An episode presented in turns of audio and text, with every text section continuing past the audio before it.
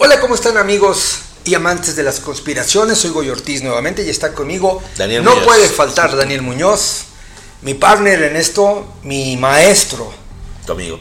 y mi amigo aparte. Tu amigo, Muy mi buenas querido. charlas que nos aventamos. Seguimos aquí en este episodio, muy buen tema. El tema es, Daniel, tú esto lo pusiste, ¿qué hacer en caso de un meteorito? Y antes de hablar de eso, como siempre me voy a remitir a una película. Sí. Ya ves que me estoy haciendo fan de eso. Sí, hay muchas y hay muy buenas. No, no, ahorita hay una. No mires hacia arriba. Sí, que- que- con que Leonardo. DiCaprio. Gran, gran película. Es, es todo un ejemplo de lo que está pasando ahorita, ¿eh? La parodia del absurdo. y justamente habla de los meteoritos, que puede que pa- para mí es una idea metida acerca del COVID.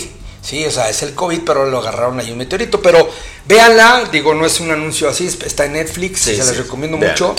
Eh, ¿Qué hacer en caso de que un meteorito Le pudiera pegara a la Tierra pegar y a la duro? tierra. Mira, te debo contar, les debo contar también a ustedes. Era 1985, yo tenía apenas contacto con el que considero mi maestro espiritual siempre, Eugenio Siragusa, te he hablado muchas veces de él, este hombre que fue conocido como el embajador de los extraterrestres. Y tenía una misión muy interesante, les daba los mensajes a los gobernantes, a los premieres, a los cancilleres, a los presidentes, a los ministros como yo era parte de ese equipo que con él trabajó y a mí me tocaba la parte de Latinoamérica, me tocó dar muchos de estos mensajes, me tocó llevarlo a la Embajada de los Estados Unidos, se lo entregué en mano a los secretarios de Estado aquí, conocí varios presidentes por eso, y uno de esos mensajes hablaba, fíjate qué interesante, de un meteorito. En ese entonces teníamos un meteorito que estaba aproximadamente 120 mil kilómetros de la Tierra. Eso es muy cerca en términos astronómicos. Le llamaban el Gran Peñasco, así le llamaban. Y estos hermanos celestes le daban a Eugenio las instrucciones de no estar en ningún momento preocupado. Pero decía, lo podríamos desviar en un último momento. Y efectivamente, el meteorito aparentemente venía dirigido no a pegarle a la Tierra de lleno, pero mira, si tenemos el planeta Tierra y le pega un meteorito, obviamente una cosa era inevitable, eso iba a mover el eje de la Tierra. Pero si no lo tocara y solo pasara tangencialmente, y hay fotografías de esto, Goyo, que Pero tangencialmente significa que que no lo distancia. toca, creo que pasa pegadito. Rozando, ¿no? Bueno, Rozando, destruye en toda esa términos área, astronómicos, rozando, puede ser en la mesósfera, puede ser en la exósfera. Suficiente para que por fricción y resonancia el paso del meteoro incendie la atmósfera. 1976 es fotografiado por muchas, muchas personas. Lenguas de fuego, un fenómeno en el cielo, lenguas de fuego, que se vieron desde Bélgica hasta España. ¿Tienes idea de lo que es eso? Desde Bélgica hasta España. Imagínate, pasa en la frontera de Estados Unidos y lo ves en más de San Luis Potosí, tal vez en... Pues sí, pensemos Querétaro. Desde aquí hasta allá las vieron. Y se incendió el cielo y eran unas lenguas gigantescas. No eran como el típico meteorito, eran en espiral. 1976. 76. Yo tengo las fotos. Salió en periódicos de todo el mundo. Lo podemos buscar en internet. Eso no es la primera vez que pasa. Y aquí seguimos. Entonces, decían estos señores del cielo a través de Eugenio Siragusa, ustedes no se preocupen, ustedes hagan su vida como la tienen que hacer, de eso nos ocupamos nosotros, ustedes no están al tamaño de ocuparse de un meteorito. Te estoy hablando de esos años. Hoy, después de haber recorrido tantas cosas, tantos lugares en el mundo, conocer a tantas autoridades, Goyo, que tienen acceso a estas informaciones y a estos niveles de gobierno, como para construir armas, sé que se han construido centenares, centenares de armas que están puestas en el espacio como espada de Damocles, apuntando hacia lugares de la Tierra que se pusieron so pretexto de golpear un meteorito traicionero que pudiera pegarnos, que no es algo de hoy. Te digo, desde 84 yo tengo los recortes periodísticos de esto. Así que que nos golpee un meteorito, el día que nos golpee, de verdad, ni siquiera lo vamos a poder contar. No, pero, pero sí vamos a poder ver cómo se va a aproximar. Sin duda, todo eso es, es cierto. Sin embargo, no hay nada que podamos hacer. Contra un meteorito no hay nada que podamos hacer. Ni mandar misiles, ni nada. O sea, todo lo que, lo que plantean en las películas no es posible. O sea, destruir un meteorito que viene dirigiéndose a la Tierra no es posible. No de esos tamaños. Mira, hubo una película todavía antes de los 84, 85 que yo conocí a Eugenio Siragusa, que se quedó grabadísima en mi mente. Se llamaba, creo que Asteroide o algo así. Y no la he podido volver a encontrar. Pero era la historia de un asteroide que venía y cómo se juntaban. Entonces, acuérdate, estaba la Guerra Fría. Se juntaban Rusia y Estados Unidos. Ajá, y apuntalaban sí, todas sus armas nucleares de... y, y las mandaban al espacio. Incluso tú ves una escena que obviamente hoy ves dices, por favor, qué chafa era. Pero se ve cómo llegan los misiles Pedro el Grande y los cohetes Titán y se van juntando hacia el asteroide. Y claro, es una piedra que a la ves en close-up. Pero era emocionante. Para un niño la veías y dices, oh, destruyeron el asteroide. Se juntaron los enemigos. Eso es lo que se nos está vendiendo. Eso es lo que se pretende que puede pasar. Sin embargo, al mismo tiempo que se vende la historia de un asteroide asesino, que además te recuerdo, ya te lo he dicho, se los he dicho, ustedes también se acordarán en los podcasts. He tenido el gusto de conocer a Carol Rosen, que era la asesora y asistente personal de Werner von Braun, ¿te acordarás? Sí, claro. Ella me habló de estas cosas y me decía que ya en los 70, 74, 75, que estuvo trabajando para empezar con él, él le habló de estas amenazas, la amenaza de la Guerra Fría, la amenaza del terrorismo, la amenaza de los países tercermundistas que se iban a levantar, la amenaza de pues todas estas armas que estamos viendo, que buscó Saddam Hussein, Pero- todo, y la amenaza del asteroide y de los extraterrestres. Pero, espérame, y espérame. le dijo siempre, no te preocupes por eso, Carol, porque nunca será verdad. Pero, por ejemplo, yo creo que cuando hay alguien que quiere controlar el mundo, como, está, como lo estás planteando, eh, controlar una guerra, controlar con el poder que pudiera tener para controlarla, sí se podría. Pero no puedes controlar que un asteroide o un meteorito se acerque a la Pero Tierra. sí puedes controlar los medios de comunicación que te digan ahí viene el asteroide, múdrete de miedo, pero Aunque muérete no- de o sea, miedo. tú lo que estás diciendo es que es como el lobo. Ahí viene el lobo, ahí viene el lobo, pero Y no- nunca llega. ¿con qué fin? Sembrar el miedo. El miedo es la más poderosa arma que existe de manipulación. Pero fíjate qué interesante, no son tan tontos como para sembrar un asteroide para que te mueras de miedo. Obviamente no. Asteroides hay. Pero debes saber que el señor Elon Musk, junto con tu amigo el señor Bill Gates, y otros potentados, también me parece que está este niño. Ya le vieron negocio. No, pues ya están, ya le pusieron precio. Aquí dice Ya le pusieron 10 precio. cuatrillones de dólares. 10 cuatrillones de dólares cuesta un asteroide, un meteorito. Eso es lo que ellos cotizaron. Es que, según la película, esta película donde sale Leonardo, no mires hacia arriba, Sí, sí. eh, pues ahí plantean que trae los meteoritos muchísimos minerales Sí, sí. y muchos este que se van que se necesitan para poder seguir con la tecnología y a lo mejor hasta un precio mucho más barato. Pero qué tanto nos cuesta traerlo de un meteorito? Y luego traerlo de regreso a la Tierra, ¿estás de O acuerdo? sea, es un planteamiento tan absurdo como el de la película. Eso es lo que estamos viviendo. Pero es real, lo están haciendo. La nave ya va en camino al asteroide. Ya la lanzaron. Ya va volando. Bueno, es decir, volando. Ya en este minuto se va desplazando en el espacio, porque en el espacio no puedes volar, no hay aire, no hay alas, no hay sustentación, no se puede aplicar el término volar, pero sí ya se va desplazando hacia el asteroide.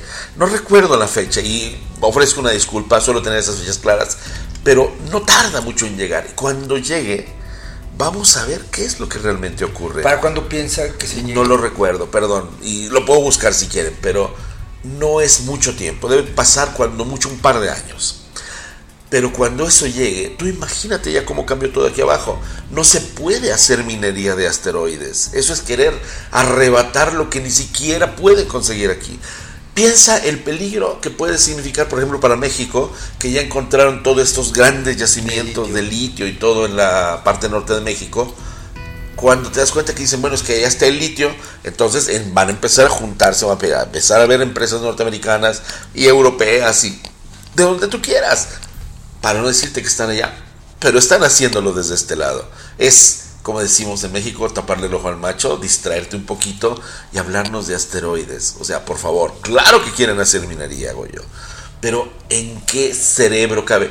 Mira, si es el mismo cerebro, y, perdón, señor Puertas, pero es tan absurdo ir a sacarle los minerales o destruir el asteroide en pedacitos y traértelo como en carritos de, tren, como lo hacían en las minas, es tan absurdo yo como lo que propuso, porque no sé si te lo sabes. El hombre propuso, es más, te lo pregunto, ¿saben ustedes qué propuso el señor Bill Gates para evitar el calentamiento global y el cambio climático? ¿Sabes qué propuso? Que apaguemos el sol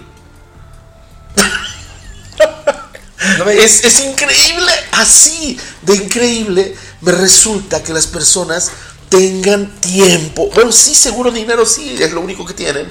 Porque no veo que puedan comprar una neurona con esto. A ver, como para hacer minería de los asteroides. Lo que, lo que estoy entendiendo de lo que nos estás diciendo es que los millonarios ya perdieron la realidad. Totalmente. Afortunadamente no todos, pero sí los que están a la puerta de los cinco primeros. Sí, sí, Porque, mira, por ejemplo, este, ya habíamos hablado del metaverso y dices que es algo irracional. Estamos hablando ahorita del meteorito y también me estoy diciendo que es algo irracional. ¿Te parece lógico? Y no los. A mí nunca me ha parecido lógico desde que yo vi una película donde salía Bruce Willis que iban, este, digo, era Hollywood pero, que mandaban una nave a unos, a unos este, meteoritos que iban a destruir y le colocaban la bomba perfectamente bien para que se destruyera y uno de ellos este, eh, se sacrificó por la humanidad. pero bueno. Y era Bruce Willis. Y era Bruce Willis aparte. Pero aquí el punto es, eso es lo que nos están ahorita tratando de plantear, que lo que hizo Bruce Willis se puede hacer. Así prácticamente es lo que yo entiendo de Elon Musk. Es como. Porque de qué otra manera pueden extraer minerales de un meteorito que está no sé cuántos miles de kilómetros. ¿Tienes, Goyo? ¿Alguna vez te has subido a una bicicleta y te vas en caída libre, así de bajada? En sí, me acuerdo varias veces de ¿Qué se siente? No, pues pierdes el control. Y, no, y, la emoción por un lado, pero pierdes el control. Pierdes el control. ¿Qué pasa si es un automóvil? Pues, ¿Cuántos de estos videos ahora tenemos en nuestras redes sociales? Ustedes lo ven, que se embarran y no quedan ni las moléculas. ¿Y en un avión? Imagínate el impacto. Estamos hablando de una bicicleta que puede bajar a 70, 80 kilómetros por hora, de un automóvil que puede subir a 300 kilómetros por hora, un avión que vuela a 900 kilómetros por hora. Hermano, ¿tienes una idea a la velocidad que se están desplazando los asteroides en el cosmos? Sí, para agarrarlo. 30 mil kilómetros por segundo. ¿Tienes una idea de lo que va a pasar cuando lleguen? No, y la potencia que lleva. O sea, o sea Gregorio, si un asteroide nos tiene que pegar, nos persignamos y se acabó. Pero entonces, ¿por qué tanta ridiculez en esto? Por, por, porque aparte, estos grandes magnates son voces públicas, son influencers. Lamentablemente. Pero entonces, ¿por qué? Porque evidentemente hay una cosa detrás porque claro que están haciendo minería, porque claro que están, mira, ¿te has fijado? Y yo te lo digo porque me muevo en la comunidad donde ustedes lo saben perfectamente, la comunidad de investigadores y muchas personas en el mundo han reportado avistamientos masivos inclusive en muchos lugares, incluso una línea, una flotilla de ovnis. Son la fila de los satélites Starlink que van así como en una cuerdita y ahí van uno tras otro, uno tras otro, 60, 50, 40, porque van soltando uno cada tanto y están creando una red alrededor del planeta. Esa red es precisamente la misma red, y se los voy a decir chicos, que hicieron en nuestras casas con los focos ahorradores. Oye, ¿qué país va a invertir millones de pesos en un foco? ¿Cuánto cuesta un foco normal incandescente? 8 pesos, 10 pesos, esos Osram que antes comprábamos. Estos cuestan 350, sí es cierto, duran más, se dan lucecita cálida, lucecita fría. ¿Tienes una idea de lo que esos son? Sí, no, no, no. Y ese mercurio que está dentro de todas esas luces generan junto con los medidores de la luz que pusieron en todo el planeta y los gobiernos los regalaron, obviamente no los regalaron, se los entregaron las empresas que controlan los presupuestos de todo el planeta Tierra para crear una red en la cual todo nuestro sistema neuronal fuera controlable en escala. Primero pones una aquí, después pones las antenas 5G y ahora los satélites Starlink están rodeando la Tierra para crear el sistema metaversico, déjame usar el término, en el cual impiden que el cerebro humano pueda emitir el pensamiento que gusta, porque ya está además con el chip adentro. Ya sabes a qué me estoy refiriendo. Entonces es literalmente diabólico, maquiavélico lo que están haciendo. Y que un asteroide venga, obviamente tienen un sistema de defensa asteroides caen diario en la Tierra, Goyo. Pero diario. están hablando, se está hablando de uno que podría destruir la humanidad. Está Apophis, estás hablando de Apophis. Pero Apophis no es el primero ni el único, y ha habido muchos que han estado ahí y simple y sencillamente pasan. Te vuelvo a recordar el mensaje de Eugenio Siragusa. Nosotros nos encargamos de los asteroides, ustedes no pueden, porque no podemos. No estamos al tamaño de dioses. Estos seres pueden hacerlo. Entonces, yo aquí de verdad no le daría más tiempo a algo tan absurdo, tan ridículo como hacer minería de un asteroide, y tanto menos, porque lo tengo claro, porque lo dijo eh, Carol Rosin, que se lo dijo Werner von Braun, que estaba dentro de esa élite. Harold, nunca, nunca te preocupes por eso, porque jamás será verdad.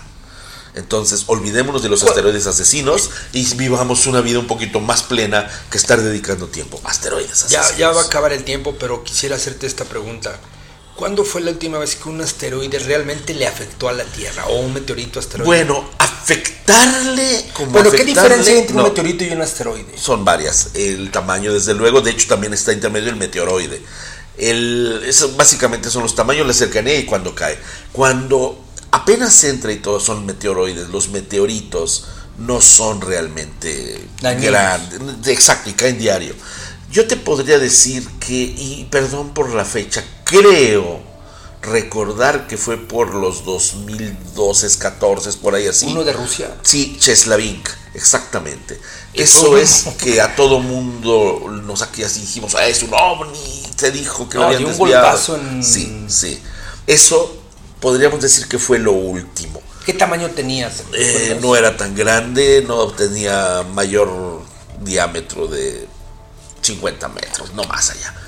Uno que le hizo de alguna forma daño físico a la Tierra, ese sí está muy bien ubicado, 1908, Tunguska, las, las, las taigas rusas, y allí quemó miles de hectáreas de bosques de un solo golpe y esto fue 1908. Y antes, obviamente, el gran asteroide que hundió Atlántida y también el que mató a los dinosaurios hace 65 millones de años, que cayó precisamente en la zona de Chicxulub, ahí entre Guatemala. Sí, pero ese sí destruyó. Ese, ese era un asteroide.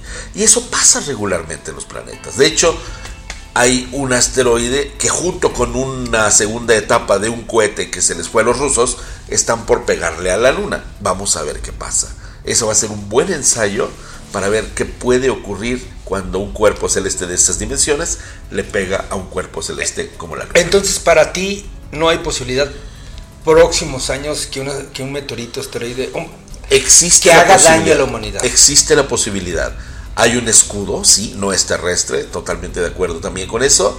Y que a nosotros nos toque defendernos de eso, definitivamente no. A esta generación. No tenemos ni la capacidad ni la visión para mover cuestiones que tienen que ver más con una conciencia cósmica divina que con una inteligencia primitiva, tengo que decirlo así, perdón, primitiva con la cual nos hemos endiosado y ni siquiera sabemos lo que tenemos. Pero podría pasar. Puede pasar si es necesario. ¿Sabes qué es lo que puede pasar? Que no lo detengan. Y entonces sí, nos persignamos. Nos persignamos. Que no lo detengan, como la película. Eso ya depende de que Pero eso es negligencia. Ahí en la película fue negligencia porque lo pudieron haber detenido. Y su avaricia fue la que hizo que destruyeran la Tierra. ese, es el mensaje de la película. Y es el mensaje de lo que hoy estamos poniendo porque es evidente que es más la avaricia otra cosa es lo que estamos viviendo en este Pues esa era, esa era la reflexión que yo quería dejar exactamente, porque ya se nos acabó el tiempo. Adelante. Y pues los quiero dejar con una reflexión. Siempre pensemos, pensemos que la avaricia puede ser dominante en nuestro cerebro, porque siempre queremos más y más y más. Pero la vida no es tener más y más y más. A lo mejor sí, pero más dentro de uno mismo, espíritu, reforzar el espíritu. Y si, y si tú estás bien en tu espíritu, ahorita vas a estar en tu espíritu mejor después. Entre más tienes, querido Goyo, queridos amigos, menos disfrutamos. Y acuérdense de la prosperidad. No es más próspero el que más tiene, sino el que, el que menos necesita. Así que entre menos necesitemos, más felices vamos a ser. Así es. Un gustazo, Goyo. Igualmente, Daniel, nos vemos en el siguiente capítulo. Muchas gracias a todos. Recuerden, escríbenos, mándenos sus opiniones. Todo esto lo estamos subiendo en nuestras redes sociales personales para que sepan quiénes somos. Y pues hasta la próxima. Y esto fue Conspiración.